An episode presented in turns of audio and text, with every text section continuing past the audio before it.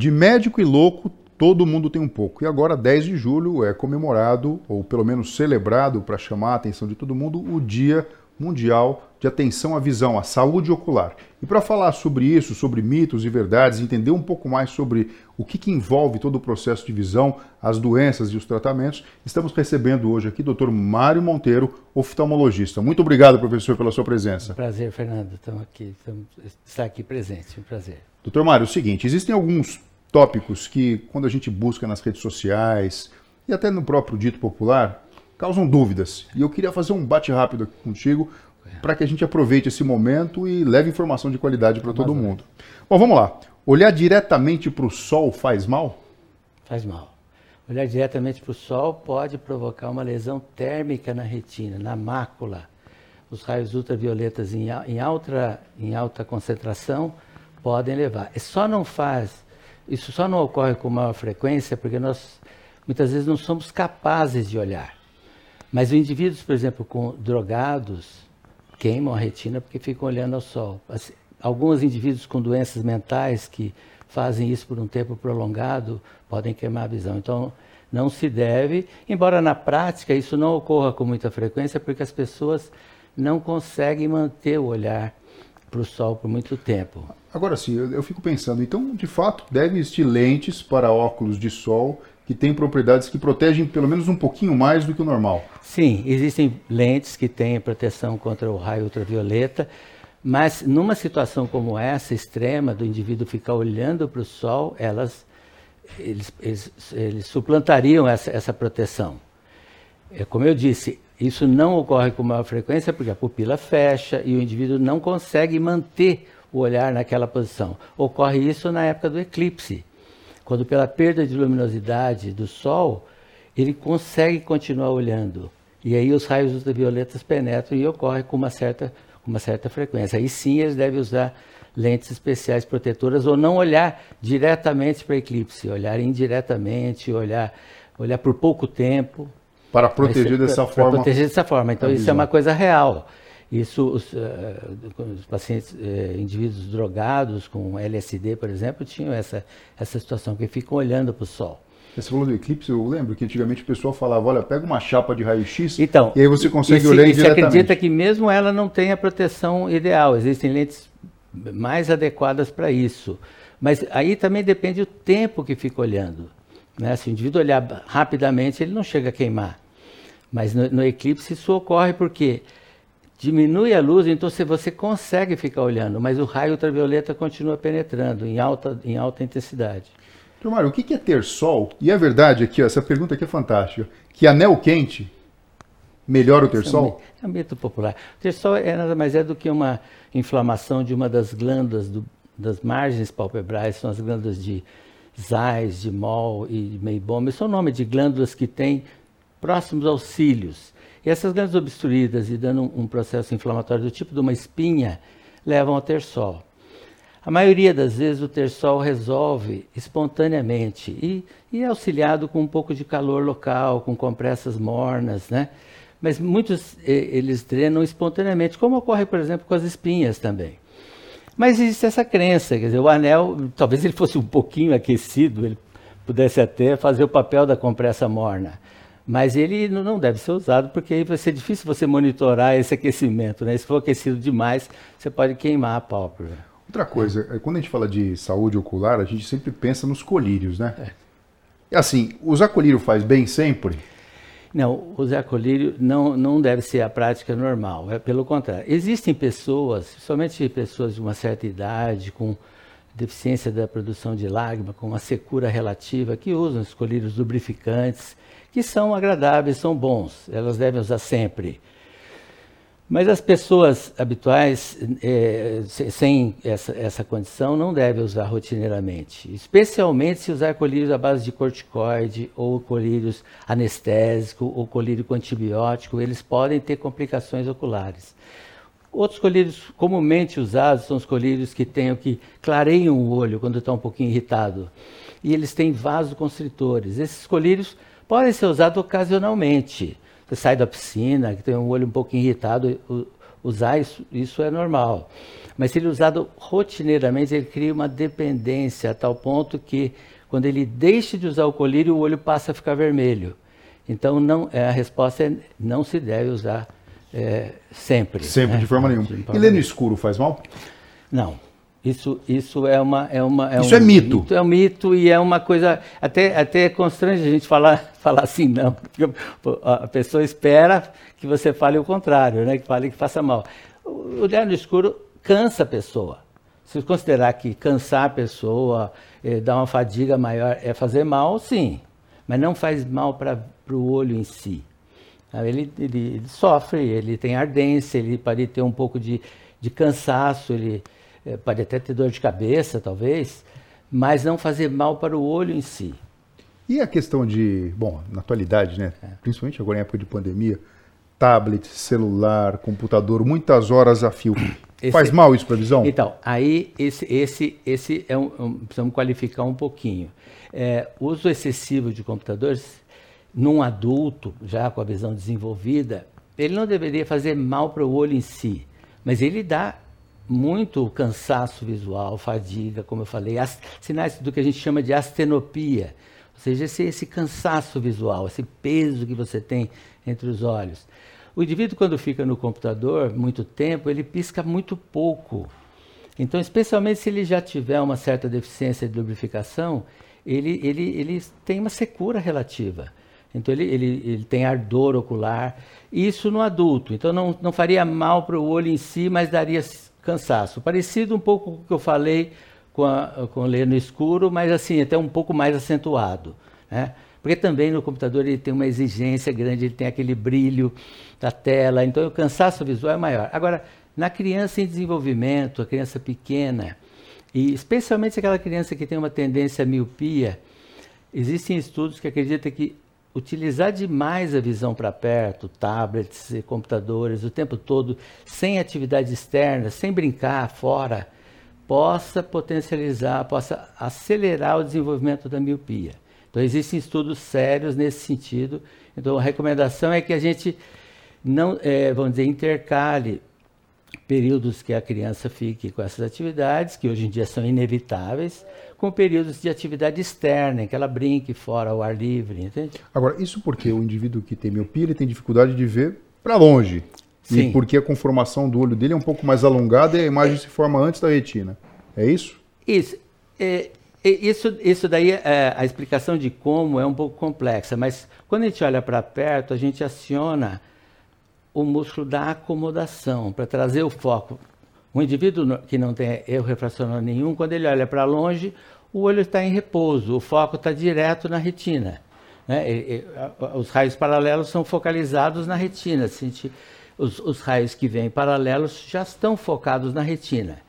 Mas quando ele olha para perto, os raios não estão vindo paralelos, os raios estão vindo próximo. Então ele precisa mudar o foco. Caso contrário, ele não estaria focado na retina. Então ele tem que acionar o músculo da acomodação e mudar a curvatura dessa lente interna que é o cristalino.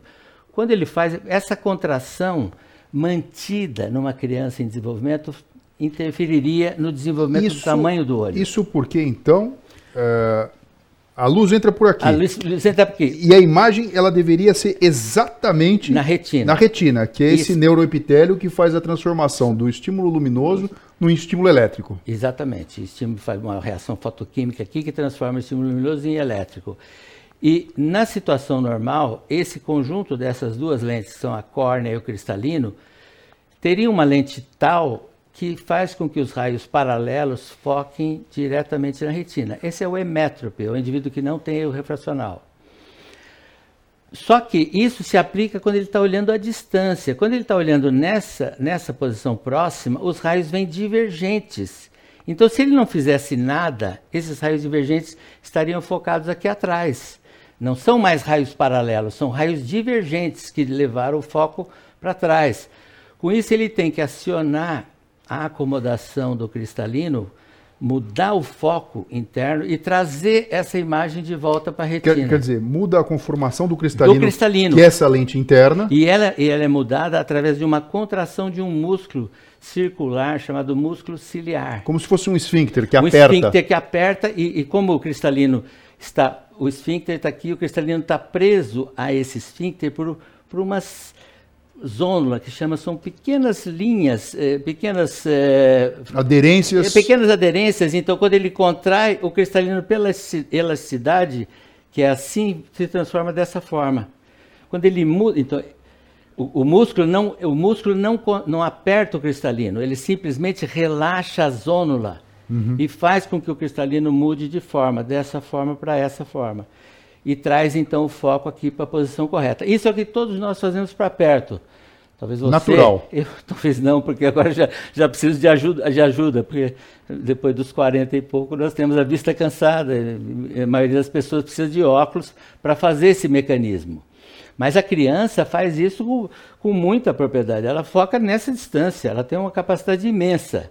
Então, o que se acredita é que crianças que estejam com o olho em crescimento, ele focando muito tempo, isso interfira no desenvolvimento do tamanho do e olho. Nesse, si. nesse comprimento aqui. Nesse comprimento. E isso potencializaria o desenvolvimento de miopia, ou aceleraria a miopia naquele que tem tendência. Eu entendi. Quer dizer, a mensagem que fica aqui, mensagem pessoal, Precisa tomar cuidado para não ficar cuidado, tempo cri demais na criança, frente das telas. Criança voltar à natureza certa, brincar ao ar livre, brincar fora, né? não ficar o tempo inteiro com, esse, com isso aqui. E mesmo um adulto também, né? mesmo que eu tenha dito que não faça mal para o olho em si, para a saúde dele, para as costas dele, para a sensação de bem-estar dele, faz um pouco de mal, né? Então ele tem uns intervalos, o que se diz, o indivíduo que trabalha com, é obrigado a trabalhar com o computador, ele tem uns breaks que ele vai tomar um café, pisque um pouco, converse com alguém. Quando a gente conversa, a gente pisca muito mais, muitas vezes mais do que quando olha para o computador. Então é essa a recomendação. Perfeito. Agora sim, quando a gente fala de tecnologia e coisa delicada, não é só minha especialidade, não, né, neurocirurgia. A oftalmologia é a rainha bastante, disso. Tem bastante, então, assim, ó, cirurgia para miopia, que são dúvidas, né, que, uhum. que, que constam. Uma coisa moderna, cirurgia laser, que certo. na verdade já faz algum tempo que existe. Um indivíduo que faz uma cirurgia laser melhora. Depois, se ele piorar, ele pode operar de novo a laser? Aí também a gente tem que qualificar um pouco.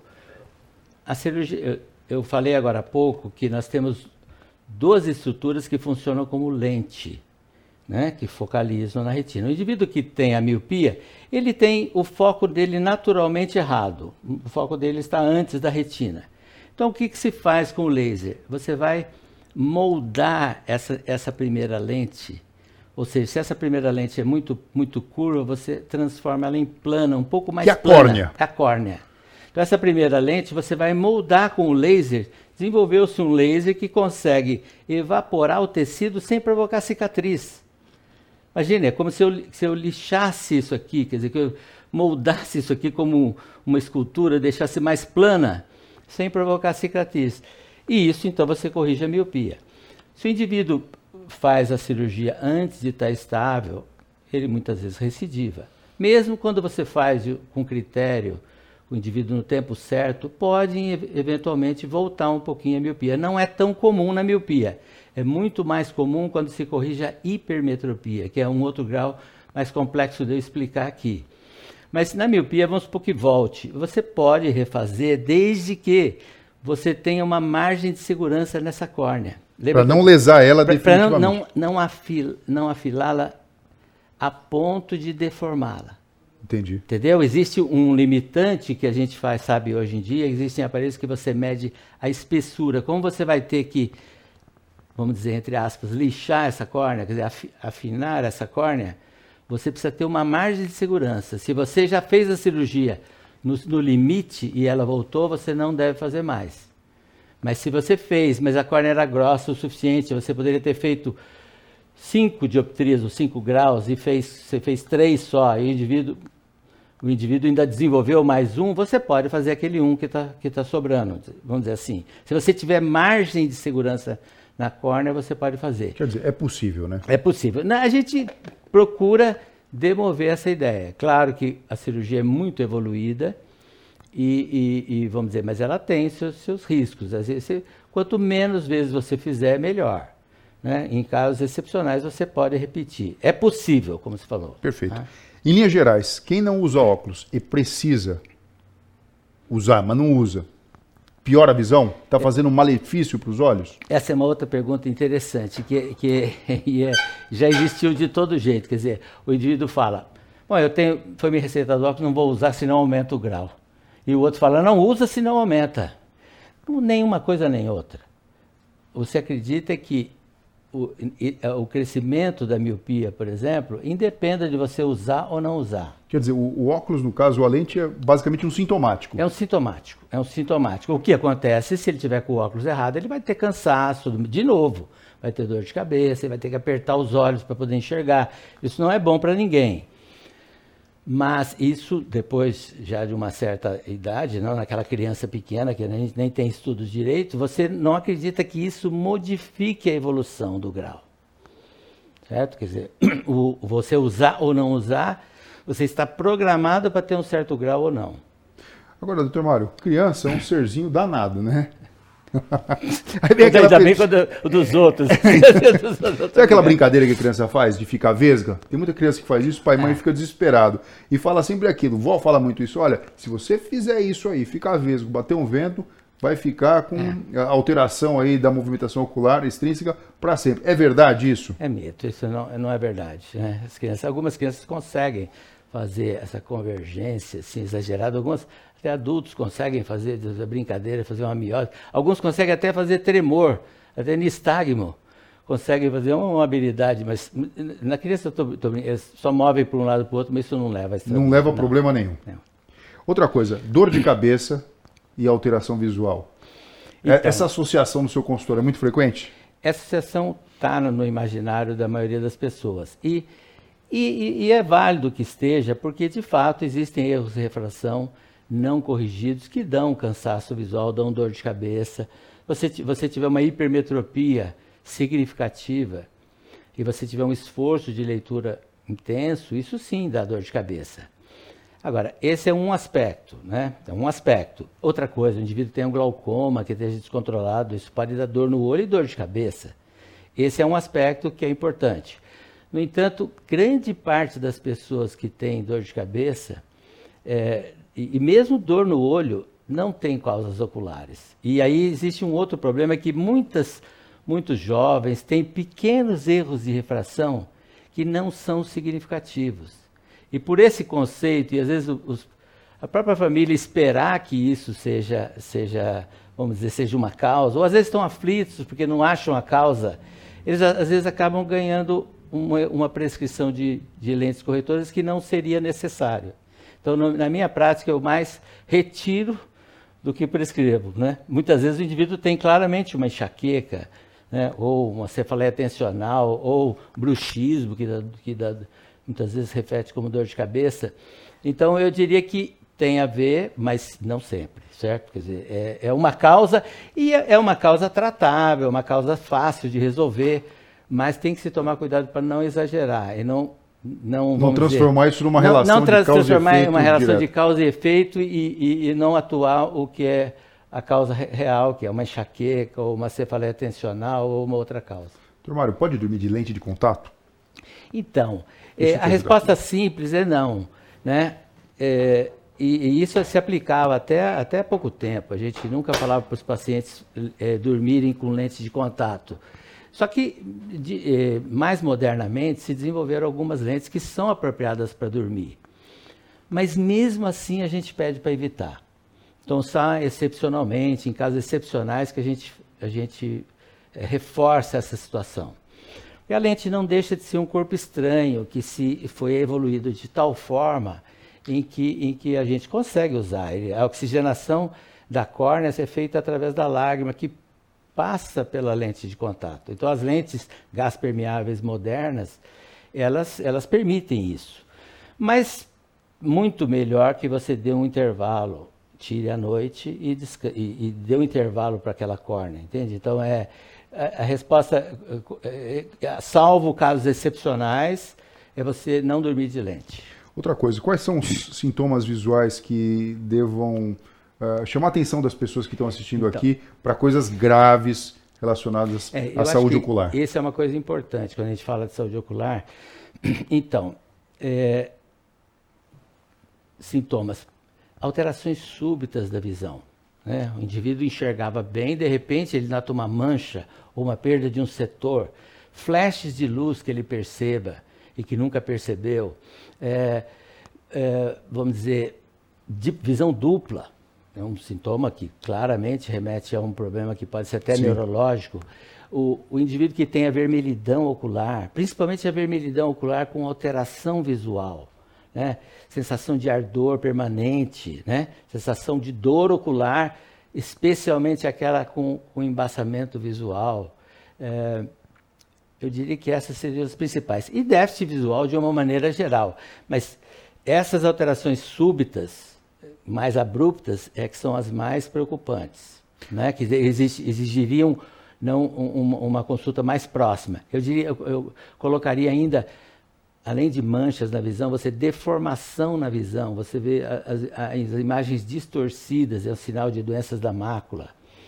E aí é importante também o indivíduo saber se ele também já tem antecedentes de doenças oculares na família, né? Ou se ele tem doença sistêmica que possam comprometer os olhos, uso de medicações que possam acometer os olhos. Então, eu, eu diria que é, vamos dizer, essas seriam as principais alterações, especialmente naqueles indivíduos que ou já têm alguma coisa, né, algum diagnóstico, ou já têm alguma deficiência visual, ou que tem um histórico familiar, ou uma doença sistêmica que sabidamente possa estar associada à perda visual. Sabe que do ponto de vista prático, quando a gente fala da neurociência aplicada à neurologia, neurocirurgia, até mesmo comportamento, mais ou menos, em linhas gerais, dois terços do nosso cérebro ele é enriquecido com informações visuais.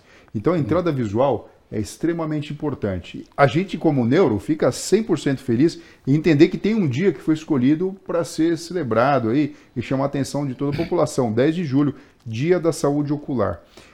Entendemos os sinais e sintomas clássicos e mais importantes que todo mundo precisa prestar atenção. Alerta vermelho curta aqui, mande sua pergunta, enfim, mas principalmente compartilhe essas informações que o professor Mário Monteiro está trazendo aqui para a gente com todo mundo, para que a gente possa ter essa nossa entrada visual garantida e com isso você vai ter o seu desenvolvimento cerebral, obviamente, sempre enriquecido.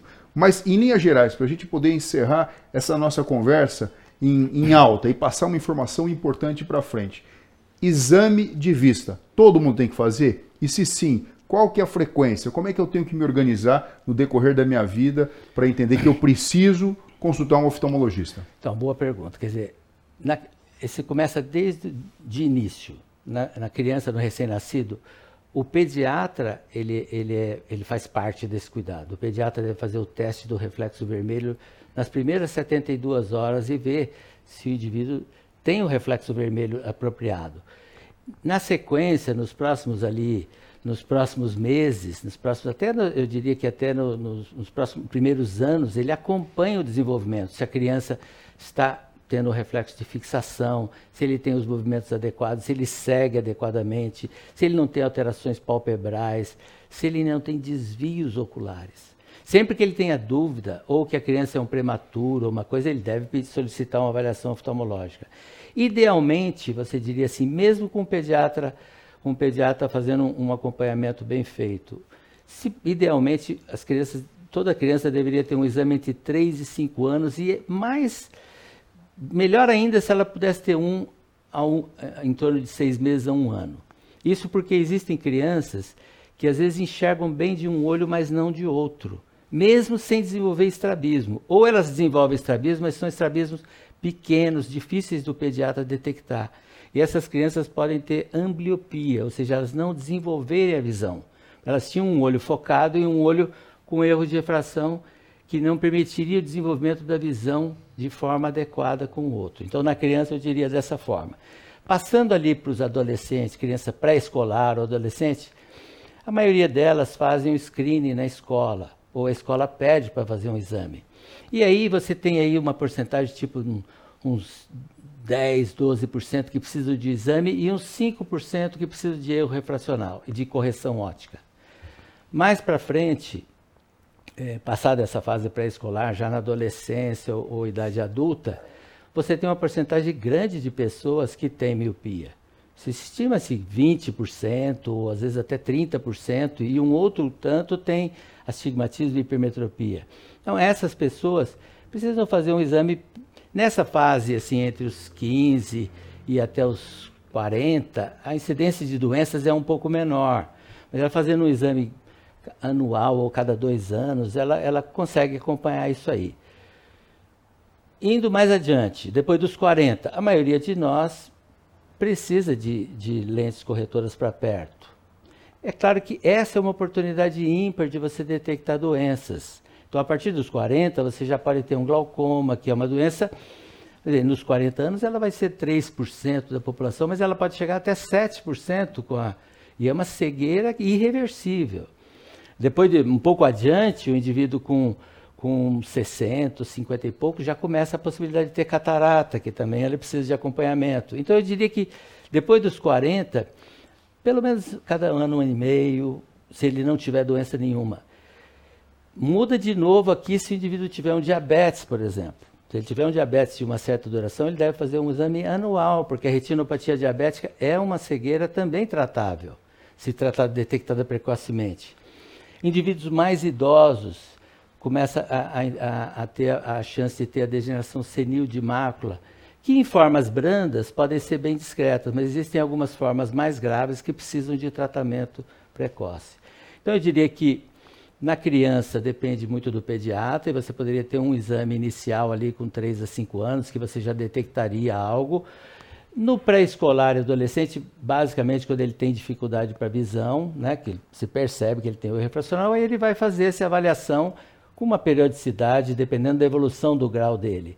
E depois do, dos 40, praticamente todo mundo deveria fazer um, ano, um exame anual a cada dois anos, para que ele não só confir, conferisse o grau, muitos precisam de óculos para longe e para perto, são, são lentes caras e que ele precisa de uma determinação acurada e, e também para ele detectar precocemente doenças como glaucoma e outras retinopatias que podem ser tratadas de forma precoce. Doutor Mário Monteiro, meu professor, muito obrigado pelas orientações. A isso, gente troca isso. muita informação em paciente, né? Bom, Porque prazer. o doutor Mário Monteiro tem uma especialidade que chama neuroftalmologia, né? Então, alguns pacientes que têm hipertensão intracraniana é. idiopática, que é o famoso pseudotumor cerebral, e outras doenças, né, que acabam sendo convergentes, né? Esclerose múltipla. É da neurologia é. e da oftalmologia, prazer. a gente trabalha em conjunto, né, professor? Muito bom. É isso prazer aí. estar aqui com você, viu? Prazer. Muito obrigado e pessoal, curta, compartilhe e leve essa informação para frente. Dia da Saúde Ocular. Até breve.